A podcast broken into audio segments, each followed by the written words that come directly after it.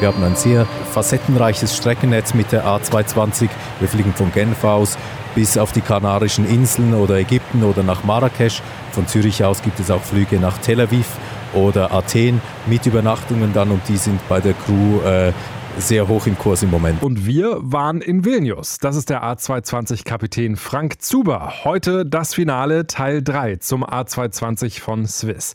Ich begleite einen Flug von Zürich nach Vilnius in Litauen. Wenn ihr die ersten beiden Folgen noch nicht gehört habt, dann macht das am besten noch schnell und für alle anderen geht's jetzt los. Luftraum, der Podcast von Aero Telegraph mit Christopher Scheffelmeier. Diesmal hebt Flug LX 1340 in Zürich ab. Die Startvorbereitungen sind abgeschlossen, die Passagiere sitzen angeschnallt in der Kabine. Wir sind bereit für den Start. Commander Frank Zuber und Co-Pilotin Corinne Wirsch fliegen heute zum ersten Mal zusammen. Frank ist auf der ersten Strecke Pilot Flying und jetzt hören wir noch mal rein in das Briefing, kurz bevor das Flugzeug vom Pushback-Fahrzeug zurückgeschoben wird wird. Dann am Boden, das Rollen hier auf unserem Heimatflugplatz ist klar. Wir sind um Alpha 09 geparkt. Wir rollen zur Startbahn 28 wahrscheinlich über Inner Juliet und Alpha zur Piste 28. Wenn wir nachher beim Startvorgang ein Problem hätten, würden wir diesen abbrechen bis 80 Knoten mit dem äh, Command Stop für alle Failures oder alle äußeren Einflüsse, die unseren Flug beeinträchtigen bis 80 Knoten mit Idle oder Full Reverse Actuation dann die Parkbremse setzen und ich gebe zweimal Cabin Crew Station, mache die Checkliste auf und dann kommt die Evaluationsphase, wo wir schauen, was haben wir für ein Problem und was erfordert das für Maßnahmen.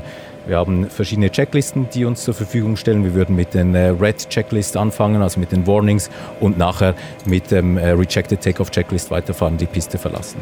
Ab 80 Knoten bis zu unserer Entscheidungsgeschwindigkeit V1 brechen wir nur noch ab für alle Warnungen, die uns das System anzeigt. Das sind äh, rote Red und Amber Cautions oder für Engine Failure, Fire, Smoke und Sachen, die die Kontrolle des Flugzeuges im Flug beeinträchtigen würden. Nach V1 geht es auf jeden Fall in die Luft und dann gibt es drei Möglichkeiten. Entweder es eilt nicht, dann fliegen wir ganz normal unser Departure und nach dem Cleanup schauen wir uns Problem an. Wenn wir Performance-Themen haben, haben wir ein sogenanntes Non-Standard FCOP hier auf der 28, was wir noch besprechen werden.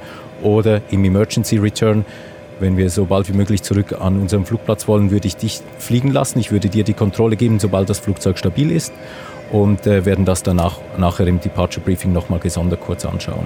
Mir ist wichtig im äh, Emergency Return, dass du mich spätestens Turning Final zurückholst, dass wir Green Needles hier haben für die Navigation von der ILS 14 und dass wir den letzten Teil äh, zusammen äh, bis zur Piste runterfliegen. So viel zu dem. Das Departure ist ein DGS 3 Whisky. Wir starten in Zürich auf der Runway 28. Wir sind die Hotel Bravo Juliet Bravo Bravo, eine CS 100. Status vom Flieger ist gut. In Zürich das Departure auf der 28 dann bis Kloten 2,3 Meilen. Intercept äh, Radial 252 zu Zulu Hotel 552 nach Kloten, Momol, Kolul, Zulu Hotel 504, 525 to Deges. Initially 210 für den Turn und wir steigen auf 5000 Feet. Das Squawk 3064 ist gesetzt. Die Clearance ist verified. Das Non-Standard FCOP, was wir auch äh, jedes Mal vor dem Start besprechen, wenn wir einen Triebwerksausfall direkt beim Start hätten, haben wir hier von der geografischen Lage so, dass wir eine Contingency Procedure fliegen würden. Das heißt, wir würden geradeaus fliegen bis 2,3 Meilen Kloten, dann links drehen auf den Radial 252 und über einen Radial vom Funkfeuer Willisau nach Kiepol ins Holding. Der Cleanup bei 3000 Fuß und steigen auf äh, Level 70. Den Quick Return würdest du fliegen. Was würdest du machen? Genau, initial das gleiche, bis wir eine sichere Höhe von äh, etwa 4000 haben. Da sollten wir von der ATC Radar Vectors erhalten und dann einen Downwind Heading 320 fliegen, etwa bis 10 Miles Final äh, Beam ausnehmen mit Klappen 2 und ähm, Speed etwa 180 Knoten. Und dann würde ich dich zurückholen, ein Beam ausnehmen für den Base Turn und Höhe etwa 4000. Wenn wir weiter draußen sind, würde ich auf 5000 Minimum steigen wegen dem Luftraum darunter. Heute speziell, wir sind overweight für, für die Landung, um zurückzukommen ist aber in diesem Fall für dieses Flugzeug äh, keine Beeinträchtigung diesbezüglich. Es gibt eine Menge zu besprechen, bevor unser A220 zur Startbahn rollt. Und ganz fertig waren die beiden noch nicht. Eine wichtige Sache gibt es noch zu klären im Cockpit. Das ist für die Startberechnung. Hier geht es auch darum, dass wir das Triebwerk möglichst schonen und nur diesen Schub äh, für den jeweiligen Start berechnen, den wir auch wirklich benötigen. In diesem Falle fliegen wir mit 84 Prozent vom Maximum möglichen Schub für den Start. Das werden wir jetzt hier in unser Flight Management System eingeben, dass das dann so automatisch auch mit dem Auto Throttle übernommen wird. TO2, APR Armed, Sled Flap 2, Bleed Source Engine, Wing und Cowl Anti-Ice Off, NADP1. Dann haben wir hier äh, die Geschwindigkeiten ausgerechnet für die sogenannte Entscheidungsgeschwindigkeit. V1 ist 125, 125 und 132 V2.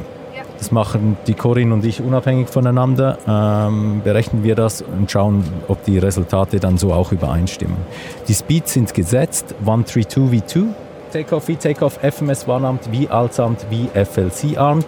Der Trim ist gesetzt mit 4,9 und das Heading von der Runway ist 274.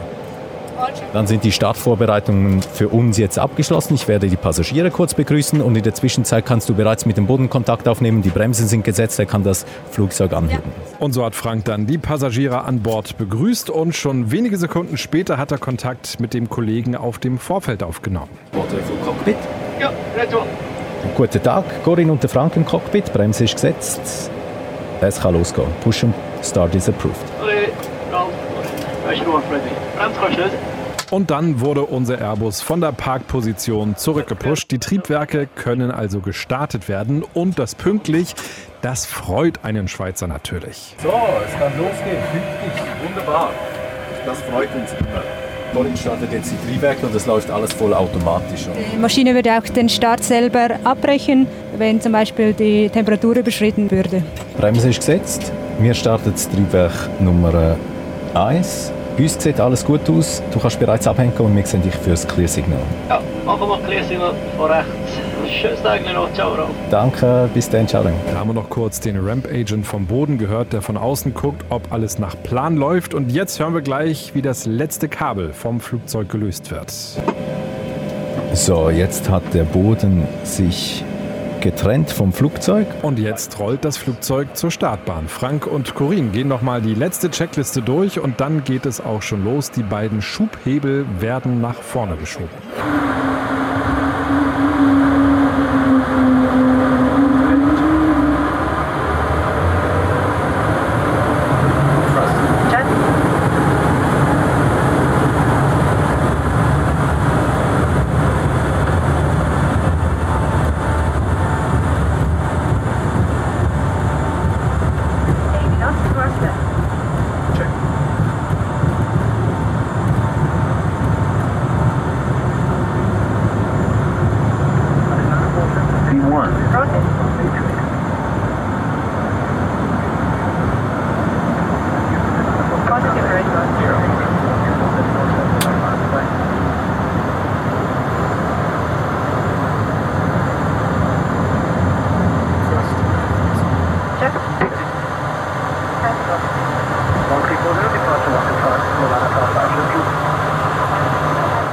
Dann geht es ganz fix. Der A220 hebt ab und verlässt Zürich in Richtung Vilnius. Und jetzt spulen wir die Zeit im Cockpit etwas vor.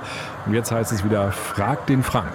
Ja, wir sind mittlerweile auf Reiseflughöhe. Was mir auffällt, ist es sehr ruhig. Das muss man sagen. Was macht für dich den A220 so besonders? Die Technologie hilft uns als Piloten in Bezug auf die Übersicht, die wir haben. Also wir haben mit diesen großen Bildschirmen hier die Möglichkeit, uns navigatorisch äh, das Gelände äh, anzeigen zu lassen.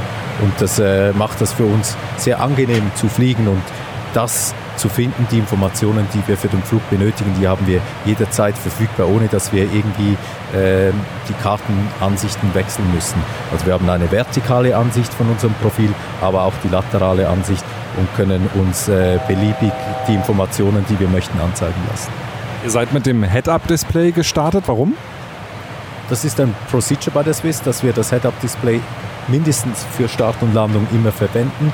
Das ist auch eine absolut gute Sache. Das ist das erste Flugzeug, das ich fliege mit Head-Up-Display. Aber auch da haben wir alle Informationen direkt vor unserem Gesichtsfeld ohne dass wir ständig scannen müssen, also ohne dass wir ständig eine Kopfbewegung machen müssen. Haben wir die wichtigsten Informationen wie Höhe, Geschwindigkeit, haben wir ständig angezeigt. Der A220 hat ja die Sitzkonfiguration 2.3. Merkt ihr das? Also müsst ihr das Flugzeug irgendwie anders trimmen? Nein, das merkt man nicht. Es ist auch nicht so, dass bei uns die schweren Passagiere in der Zweireihe sitzen müssen. Bei uns, äh, es macht gar keinen Unterschied. Für uns Piloten merken wir das gar nicht.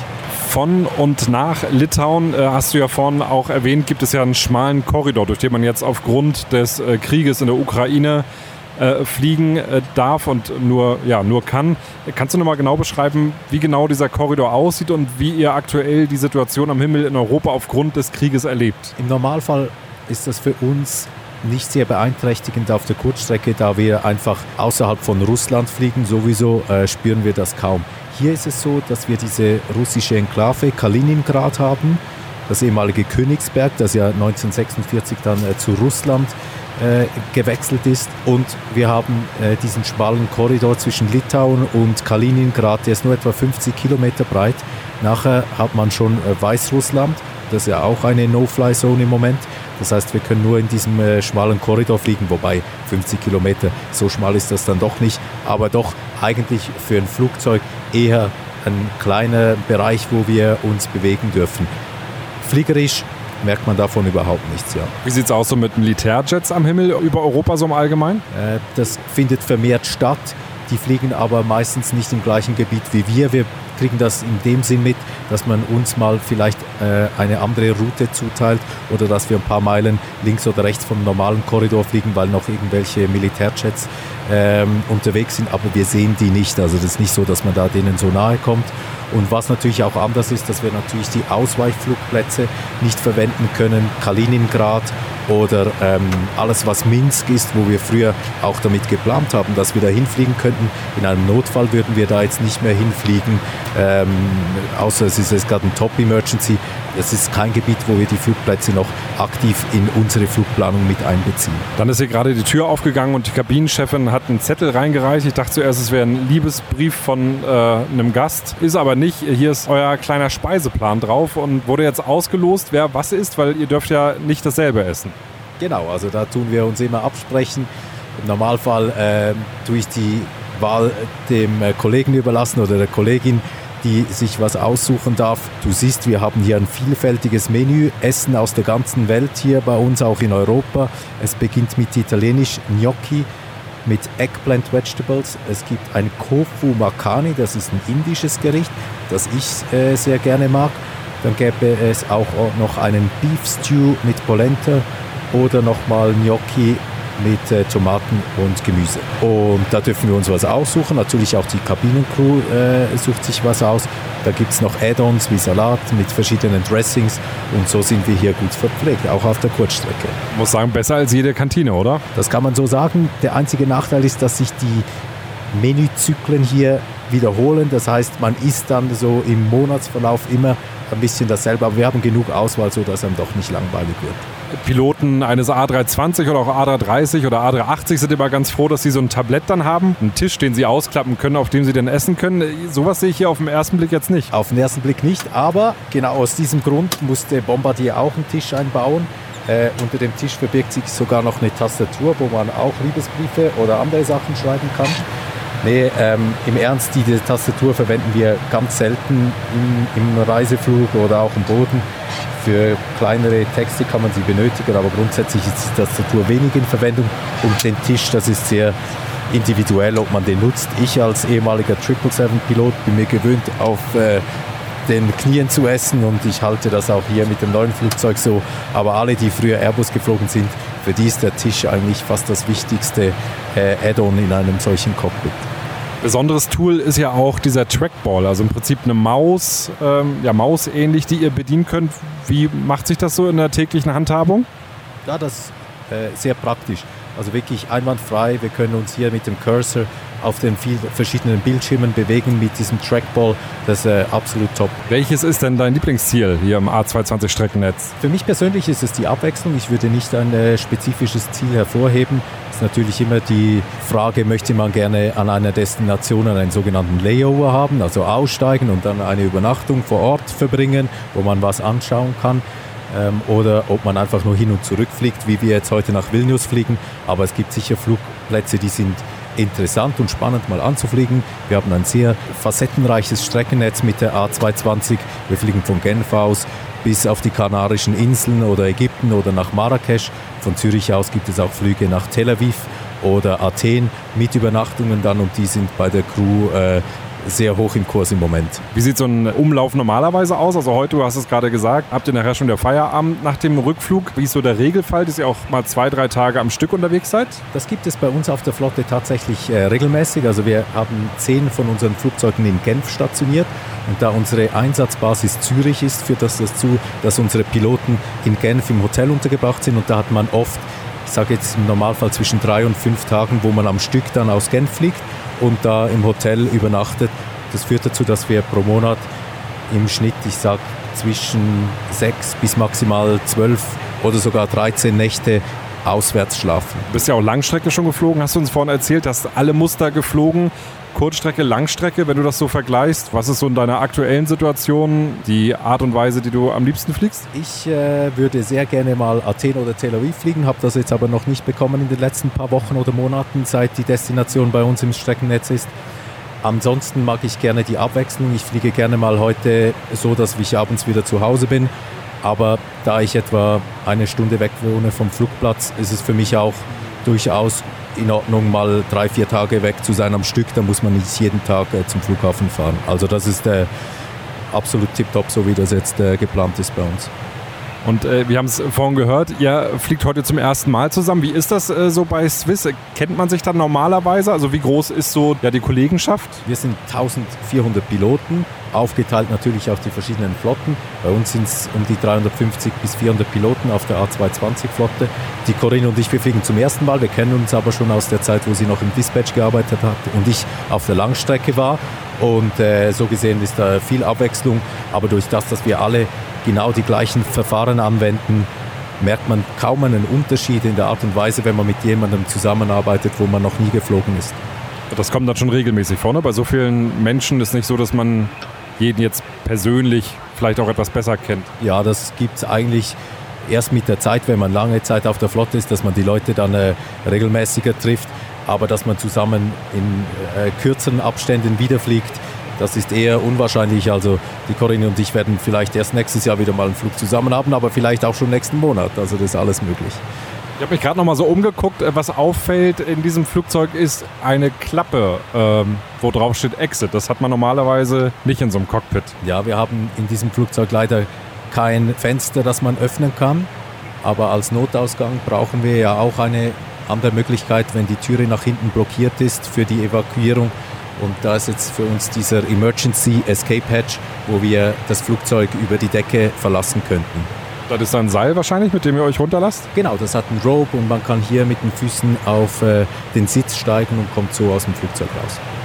Und unterm Strich muss man sagen, doch ein relativ geräumiges Cockpit für ein doch ziemlich kleines Flugzeug, oder? Absolut geräumig, ähm, sehr angenehm, gut aufgeräumt. Alles, was man braucht, ist da.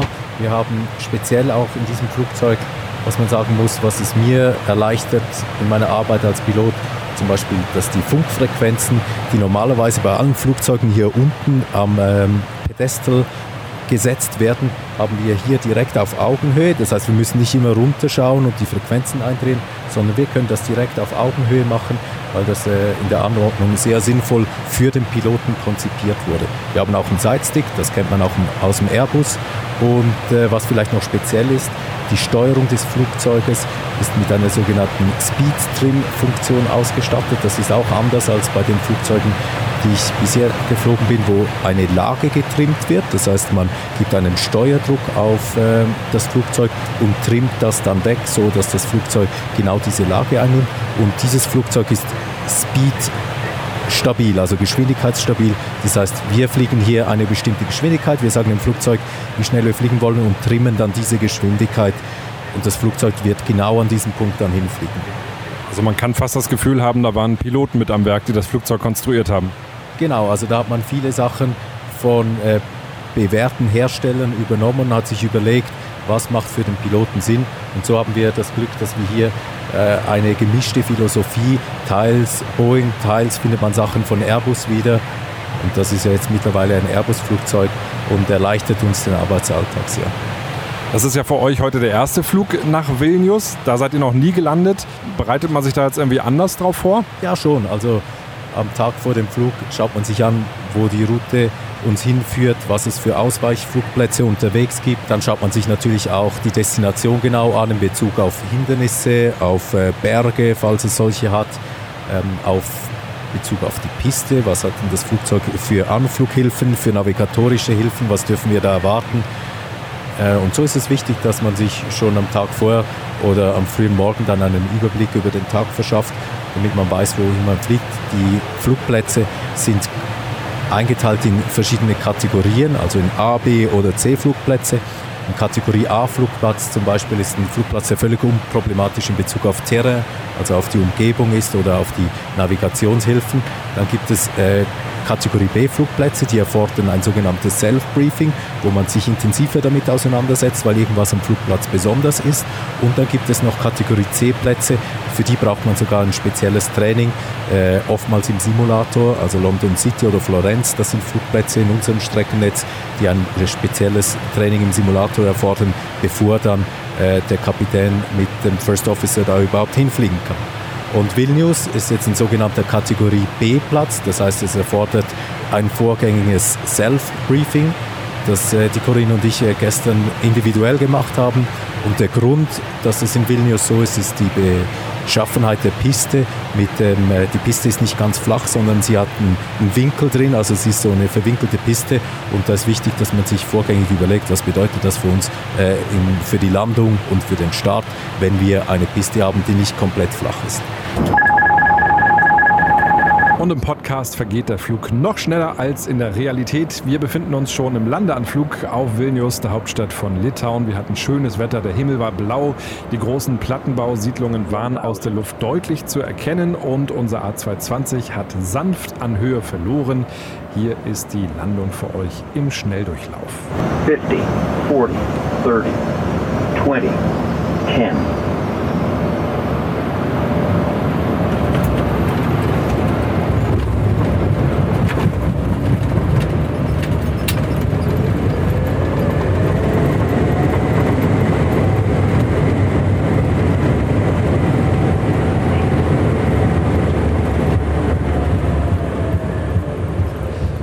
willkommen auf dem Flughafen von Vilnius. Die Maschine rollt jetzt über das Vorfeld. Swiss bekommt hier eine Position am Finger.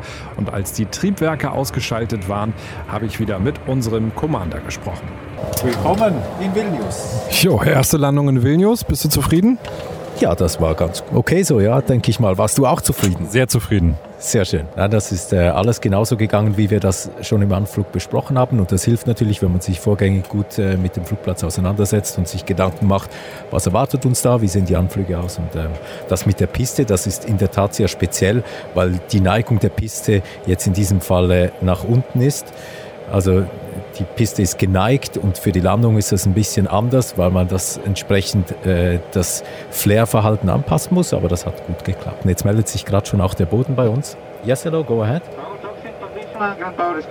Thank you very much. Der hat uns jetzt informiert, dass äh, Ground Power connected ist, das heißt, wir können unsere APU wieder ausschalten und äh, so für den Turnaround auch ein bisschen Sprit sparen, weil die APU ist natürlich auch ein Konsument von Fuel und Treibstoff.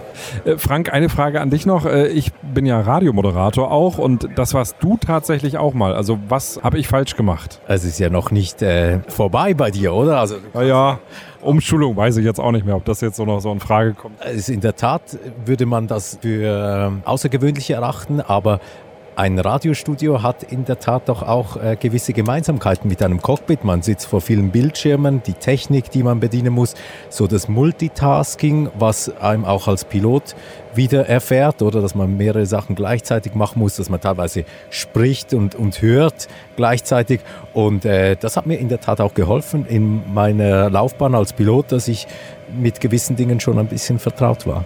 Ich gebe zu, mein Magen, der ist nicht ganz so robust und mir ist im Radiostudio noch nie schlecht geworden, im Flugzeug schon. Aber jetzt, dieser Flug war doch gar nicht so schlecht. Heute war es butterweich. Nee, also von dem her, man muss natürlich da ein bisschen, wie soll ich sagen, nicht abgehärtet sein, aber dass es auch Turbulenzen geben kann, das kommt natürlich vor.